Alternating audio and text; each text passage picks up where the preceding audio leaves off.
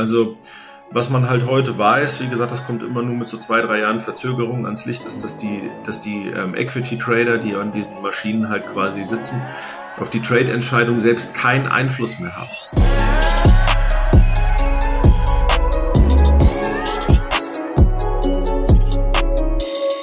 Und da sind wir wieder mit Teil 2 der Automatisierungs- und KI-Folge. Und falls du Teil 1 noch nicht gesehen hast, beziehungsweise gehört hast, dann jetzt nochmal auf die Folge von letzter Woche, letzten Freitag zurückgehen und erstmal die anhören, denn das ist Teil 1 und jetzt geht's weiter mit Teil 2. Viel Spaß dabei. Zwei Verständnisfragen jetzt nochmal ähm, zu den Sachen, die du gesagt hast.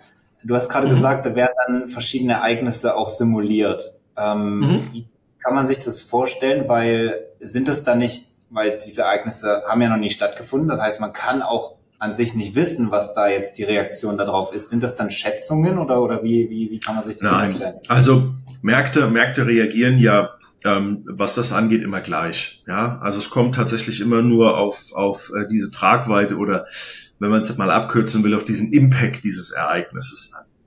Also das heißt, wir wissen ganz genau, was passiert, wenn ähm, im Prinzip eine kriegerische Intervention ausbricht. Wir wissen genau, was, was passiert je nachdem, welche Rohstoffe dieses Land hat, fördert, verkauft und so weiter.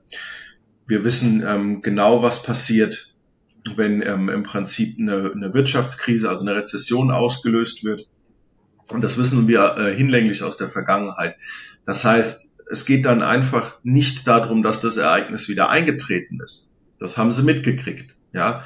Sondern es geht immer nur um diese Intensität. Jetzt ist aber das Problem bei der ganzen Geschichte, dass bei einem rein menschlichen Handel diese Intensität längst nicht so extrem ist.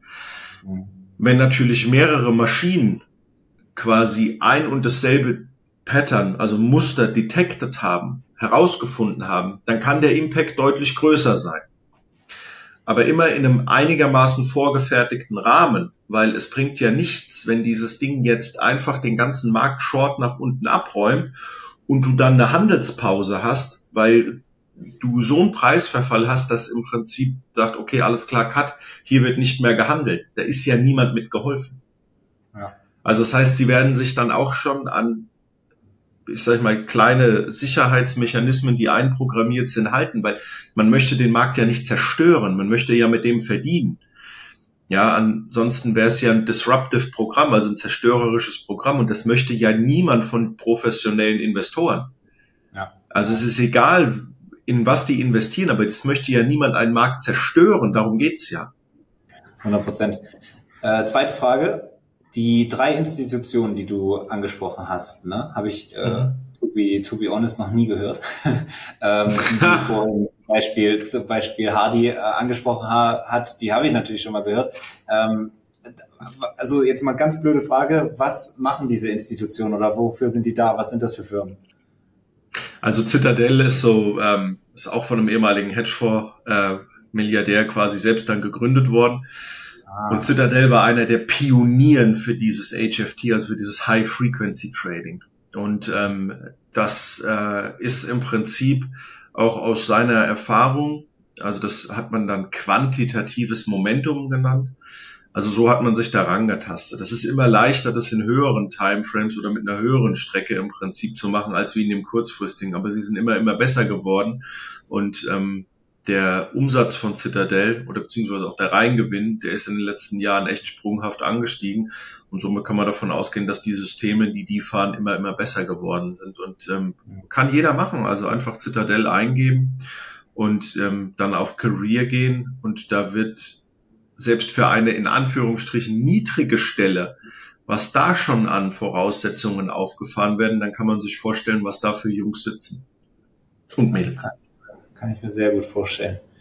Da sitzen dann die Florian Homs. ich glaube, das geht dann da auch noch ein kleines bisschen drüber. Krass, ja. Ich habe letztens wieder einen Podcast, äh, OMR-Podcast mit Florian Homm äh, gehört. Ich finde den Typ ja so lustig. Und natürlich er ist halt noch ein klassischer Oldschool-Investor, ne? Ja, aber er hat natürlich immense Erfahrung, keine Frage. Ne?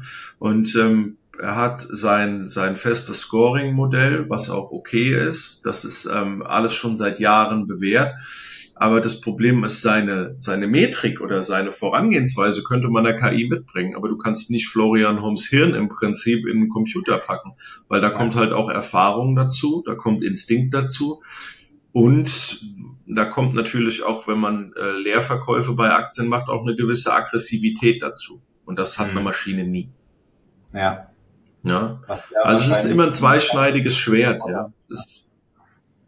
ja. ich glaube, diesen Faktor Mensch, ja, ja, ich glaube, diesen Faktor Mensch kann selbst die Singularität, wenn sie mal erreicht wird, nicht darstellen. Das, nee, das ist sehr schwer. Also, was man halt heute weiß, wie gesagt, das kommt immer nur mit so zwei, drei Jahren Verzögerung ans Licht, ist, dass die, dass die ähm, Equity Trader, die an diesen Maschinen halt quasi sitzen, auf die Trade-Entscheidung selbst keinen Einfluss mehr haben.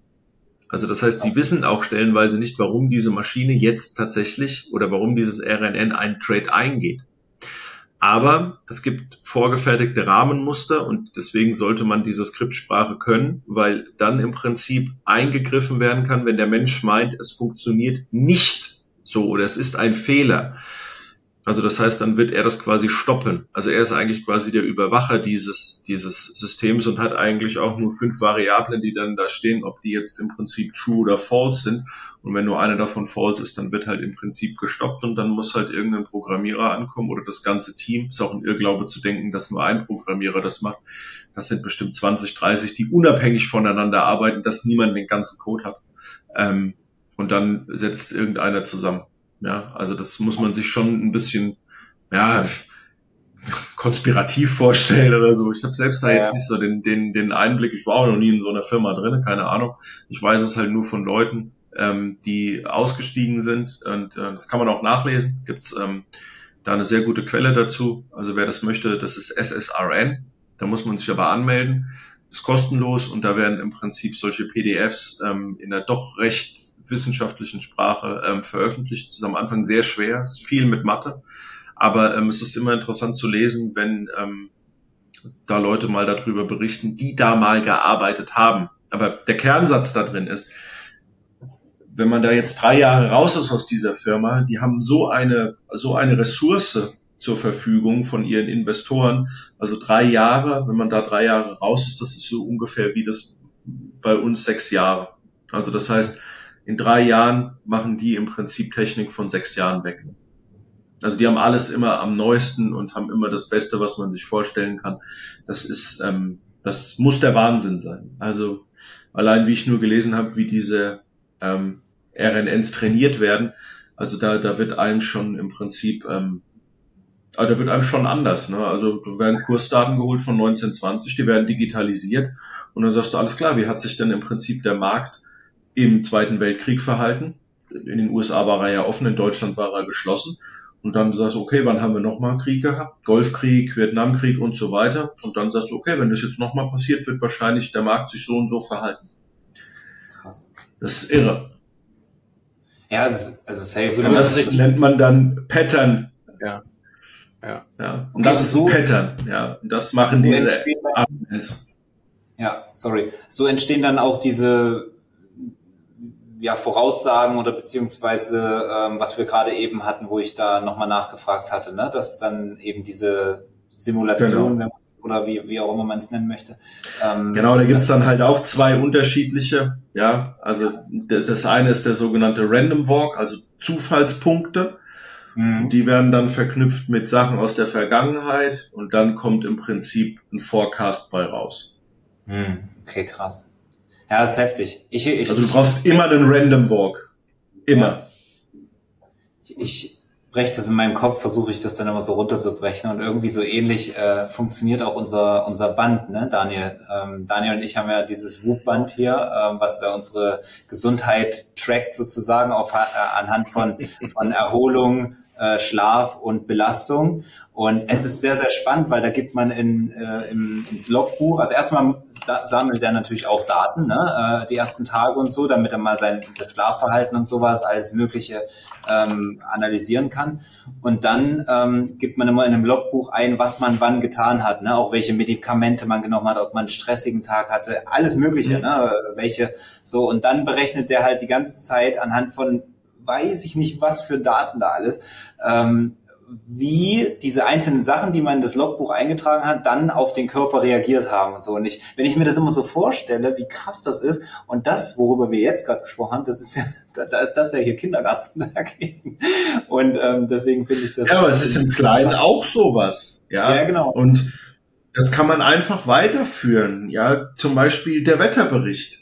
Gut, das ist bei euch, also bei euch in Dubai ist es jetzt nicht besonders schwer. Ja? Ah. Also es gibt Sonne und es gibt Sonne und manchmal gibt's halt Regen. Ja, so sechs Tage im Jahr. Das ist also verschwindend gering. War aber das ist ja wie, ja, gell? Das ist, das ist aber wie ein Wetterbericht. Das besteht ja auch aus Modellen. Ja, aber wir haben halt tatsächlich für Klima oder für Wetter eine ultra beschissene Datenlage. Und wir wissen halt auch bei einigen Prozessen bis heute nicht, wie es funktioniert. Das ist, ja das ist genau, es gibt zwei Satelliten, die im Prinzip eine Sonnenstrahlung messen können. Also wie intensiv die ist. Einer aus Kalifornien, einer aus Davos. Der aus Davos sagt, wir werden alle untergehen. Der aus, der aus Kalifornien sagt, alles, alles okay. Ja. Okay, und wem glaubst du jetzt? Ja. Das ist aber dasselbe. Es, es, es, es, es dreht und fällt immer mit dem Datensatz. Mhm. Da die Börse jetzt halt nur mal am Tag genug Daten produziert, ist es natürlich ein optimales Spielfeld.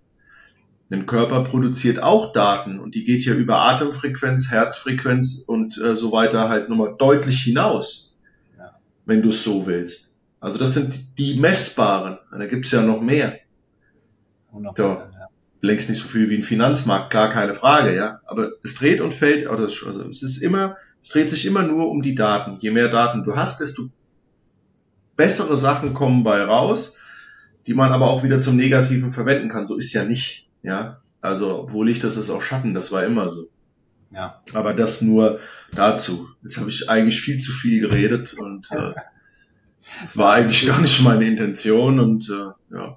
Aber ich finde es mega spannend auch. Also ich, äh, Daniel und Hardy können ja auch kurz gleich nochmal was dazu sagen. Ähm, für mich erstmal vielen, vielen Dank. Äh, ich habe sehr, sehr viel gelernt gerade und äh, wie gesagt, ich war selber überrascht, dass ich so viel auch verstanden habe. Also auch kannst du das sehr gut wiedergeben. Ich hoffe, äh, vielen anderen, die jetzt hier uns zuhören, geht's genauso. Ich würde dann gleich zum Abschluss auch nochmal quasi von, weiß ich nicht, hier oben, wo wir gerade waren, ja, ähm, das Ganze nochmal ein bisschen runterbrechen und dann vielleicht auf den, auf den privaten Nutzer sozusagen nochmal zurückkommen. Äh, quasi wie wir es ja auch sind. Ähm, aber ja. Daniel, Hardy, äh, wollt ihr noch was ergänzen oder beziehungsweise war euch das alles so bewusst? Ähm, erzählt mal.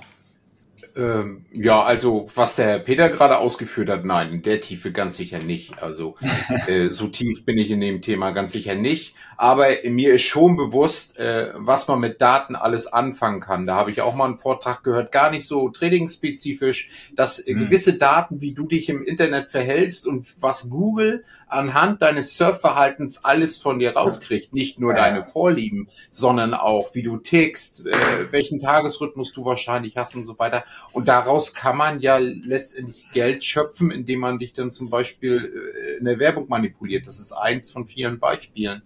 Äh, ja, da kann man, da kann man so viel mitmachen und das Ganze ist natürlich dann auch äh, auf der Börse jetzt noch viel, viel komplexer. Ich sage jetzt einfach mal salopp, ich glaube, der normale menschliche Analyst kann sich bald warm anziehen, weil da ist die KI ja jetzt wirklich gut mit, mit den Voraussagen wahrscheinlich, ne? Und mit den ganzen Sachen, die man so durchspielen kann, die werden es vielleicht ein bisschen schwerer haben in Zukunft. Ich weiß es nicht. Wenn es nachher digitale Portale gibt, die das Ganze so ein bisschen raushauen, dass vielleicht die Analystenbranche ein bisschen leiden wird. Das ist aber jetzt nur eine Vermutung. Ich weiß nicht, ob es so kommen wird. Ja, entweder, entweder so oder dass es halt für den einen oder anderen, der natürlich dann noch Analyst ist, vereinfacht wird. Ne? Es kann natürlich auch sein, wenn es da gewisse Tools gibt, dass es halt immer nochmal die menschliche Komponente gibt, die da drüber guckt, was dann halt der Automatismus zwecks der Auswertung macht. Ne? Dass man da nicht jetzt äh, vollständig eine ganze Analyse automatisiert abgibt, sondern dann eher, ähm, dass man einfach die menschliche Komponente hat und da nochmal diese Überprüfung hat, in, An äh, in Anführungsstrichen. Das ist natürlich auch eine mögliche Sache. Ich habe auch vor etlichen Jahren mal äh, aufgrund einer Basis, also in Excel kann man ja auch schon sehr, sehr viel machen, auch, ähm, das waren, ich glaube, knappe 20 Jahre, also das war eine Datenbank von 5000 Tagen. Jetzt muss ich mal, ja doch knapp, knapp 20 Jahre, nicht ganz. Ähm, mal analysiert aufgrund von Frequenzkurven etc. kann man ja alles darstellen, wie oft fällt dann ein gewisser, eine gewisse Schwankung in diese Preisspanne. Ne? Und sowas kann man natürlich da auch machen. Und das äh, kann man ja schon mehr oder weniger automatisiert in Excel sich zusammenbauen. Also möglich ist das ja tatsächlich schon. Aber natürlich, wenn es jetzt richtige Programme gibt, äh, dann wird das natürlich, die ziehen sich automatisch dann die Daten nach Abschluss des Tages, des Jahres, der Woche oder wie auch immer. Und dann mhm. äh, fügen die das dann automatisiert da ein. Also ich bin auch gespannt, wie sich das alles entwickeln wird, ja, oder erweitern wird. Und ja, genau. Ja, sehr, sehr spannend auf jeden Fall. Ähm, ich komme gleich nochmal darauf zurück, was du jetzt gesagt hast, weil das ist eigentlich schon die perfekte Brücke zu dem, was ich gerade schon angedeutet habe, fürs Ende, dass wir nochmal das Ganze runterbrechen.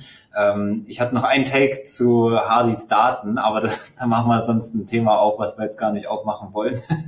aber das Thema Daten ist natürlich richtig krass und ich habe da letztens auch wieder was gelesen, ähm, weil du jetzt gerade mit Google, kennt ihr diese, wenn ihr euch irgendwo einloggen müsst oder was weiß ich, gibt es doch immer diese Felder, wo man dann äh, die drei Brücken suchen ja. muss. Ja, ja, oder, ja. und ähm, zum Beispiel, wo man auch irgendwie äh, so, so ein Puzzleteil in die richtige Richtung und so weiter. Ne? So. Und ich habe letztens gehört, das hat ja schon wieder, also mein Kopf komplett zerlegt, ne? Ähm, ich habe letztens gehört, dass es geht gar nicht darum, dass man die richtigen Felder, grundsätzlich natürlich, der sagt dir dann auch, wenn du die falschen Felder nimmst, das ist grundsätzlich falsch, aber ähm, das geht gar nicht erstmal grundsätzlich darum, dass du das richtig löst, sondern der Computer erkennt halt, ob du eine menschliche Bewegung mit dem Mauszeiger machst oder halt eben eine Computer, weil eine Computerbewegung wäre einfach rechts, links, hoch, runter. Ne? So genau, grade. das ist halt zielgerichtet, bei richtig, uns nicht. Richtig. Und bei Menschen also ist halt irgendwie äh, quasi geschwungen oder wie auch immer, ne? Nee, unregelmäßig eigentlich. Und ähm, das anhand der Daten, die jetzt von dir, also dass es dass dieses Prinzip eigentlich auch bald gar nicht mehr geben wird oder teilweise auch schon gar nicht mehr gibt, weil ähm, der Computer schon anhand deiner Daten, die du zum Beispiel googelst oder sonstige Sachen, merkt, dass du nur ein Mensch sein kannst, weil das sind halt keine Sachen, die irgendwie eine Maschine macht oder so. Ne? Also quasi anhand deines, sage ich mal, Internet-Nutzungsverhaltens weiß, weiß der Computer jetzt schon, okay, du bist kein Computer und deswegen sind solche Systeme auch bald gar nicht mehr, also so wird es dann schon wieder weiterentwickelt sozusagen. Zweiter Punkt, gleiches Prinzip wieder. Ganz, ganz oft sind es ist ja immer Brücken, es sind äh, Laternen, Busse, Autos, Fahrräder, irgendwie alles aus dem Fußgängerüberweg. Ja, Ampel. ja, ja. Ja. Ist euch das mal aufgefallen? Es ist immer, immer. immer Straßenverkehr. Wisst ihr warum? Weil die AI für autonomes Fahren dadurch Daten sammelt von den Menschen. Wie krass also wir sind eigentlich, die wollen eigentlich gar nicht, dass wir dieses Rätsel lösen und da uns da verifizieren, sondern was die wollen, sind die Daten, damit halt diese AI für das autonome Fahren trainiert wird. Wie krass ist das? Ja, ja, und da ist Nvidia auch ganz vorne mit dabei, übrigens. Ne? Ja. 100%. Nur mal so als kleiner Hinweis, ja. Ja, ja, da habe ich mir übrigens auch letzten Podcast angehört mit dem, äh, ich glaube, deutschen CEO von Nvidia, wenn ich mich jetzt nicht irre, der ist schon relativ alt. Ähm, naja, also auch sehr, sehr interessant ähm, allgemein solche Persönlichkeiten da, was da so abgeht. Ähm, sehr, sehr, sehr spannend. Also das nochmal kurz, kurz zum Thema Daten, weil das Hardy gerade angerissen hat, eine kleine Anekdote noch dazu. Okay, so jetzt also ganz kurz mal runtergebrochen. Daniel, du bist gerade richtig schon in die äh, Richtung gegangen. Ähm, jetzt hat, hat Peter natürlich uns erstmal gezeigt, okay, was geht da überhaupt ab? Vor allen Dingen da oben. Ne? ähm, und wie, wie ist es jetzt, wenn ich jetzt mit, mit drüber nachdenke, okay, wie ist es für mich im Alltag als End, privater Nutzer sozusagen? Äh, Gibt es sowas schon, äh, dass, dass man sagt, okay, man meldet sich irgendwo an und dann kann man irgendwie äh, automatisiert das Traden machen sozusagen?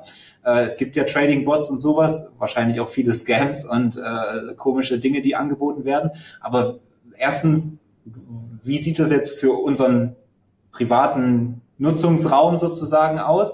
Und äh, wie seht ihr das in der Zukunft, dass man jetzt zum Beispiel, wenn ich als End Endnutzer äh, im Privaten einfach sage, okay, ich will jetzt, ähm, ich bin eigentlich ein gutes Beispiel, ich sage jetzt, äh, ich will jetzt Trading gar nicht lernen, sondern ich will trotzdem mit Trading Geld verdienen, am besten halt über, über Automatisierung, gibt es da eine Möglichkeit?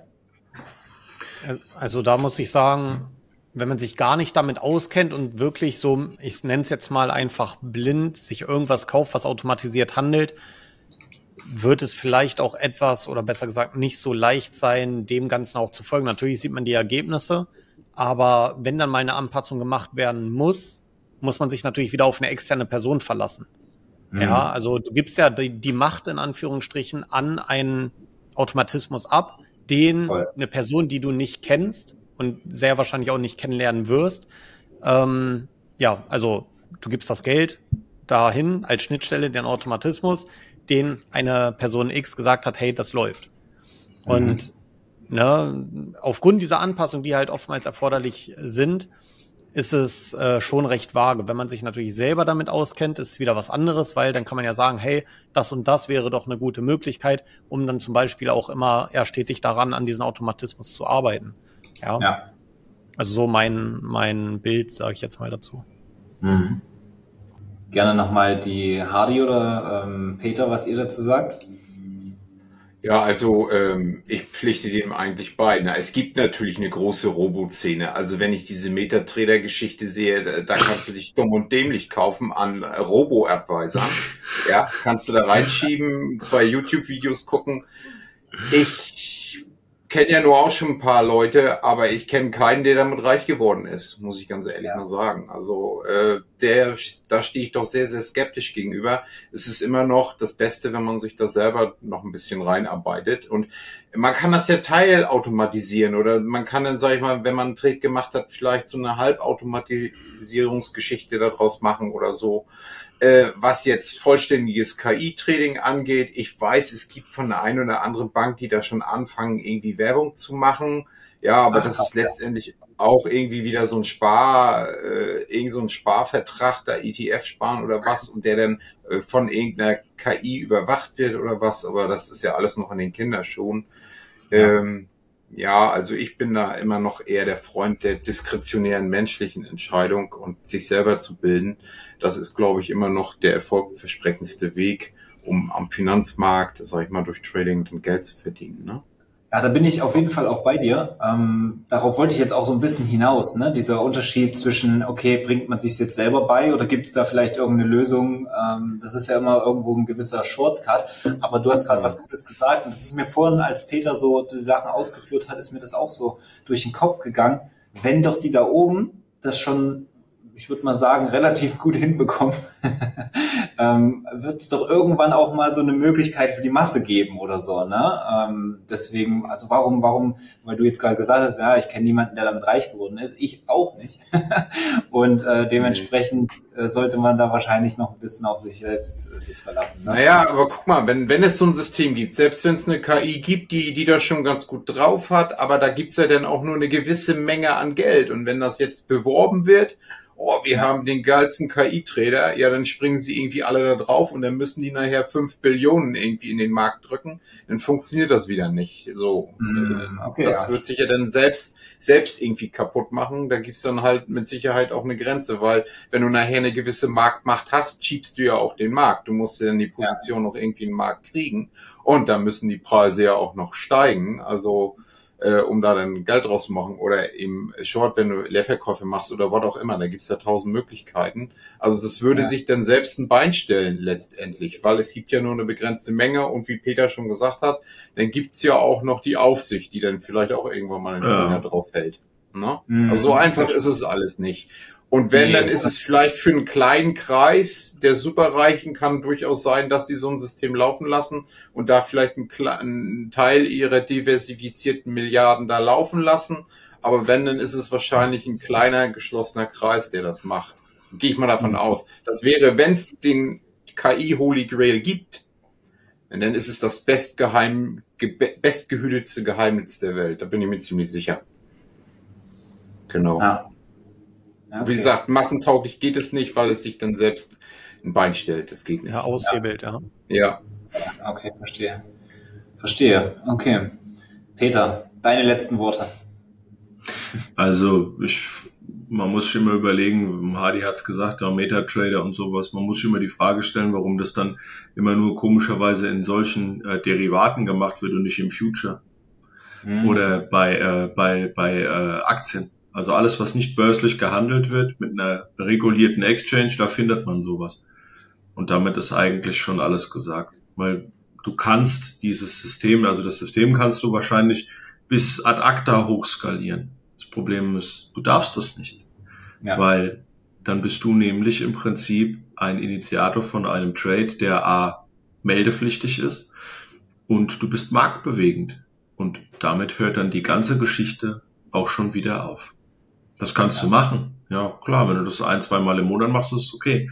Wenn du es jeden Tag machst, oh, das ist, ja. glaube ich, nicht so gut. Ja, ähm, mhm. das hat einen Grund, warum das alles nur immer im CFD oder im, im Forex stattfindet, wo es, äh, wo es keine regulierte Exchange gibt. Ja. Das hat einen Grund. Ganz einfach.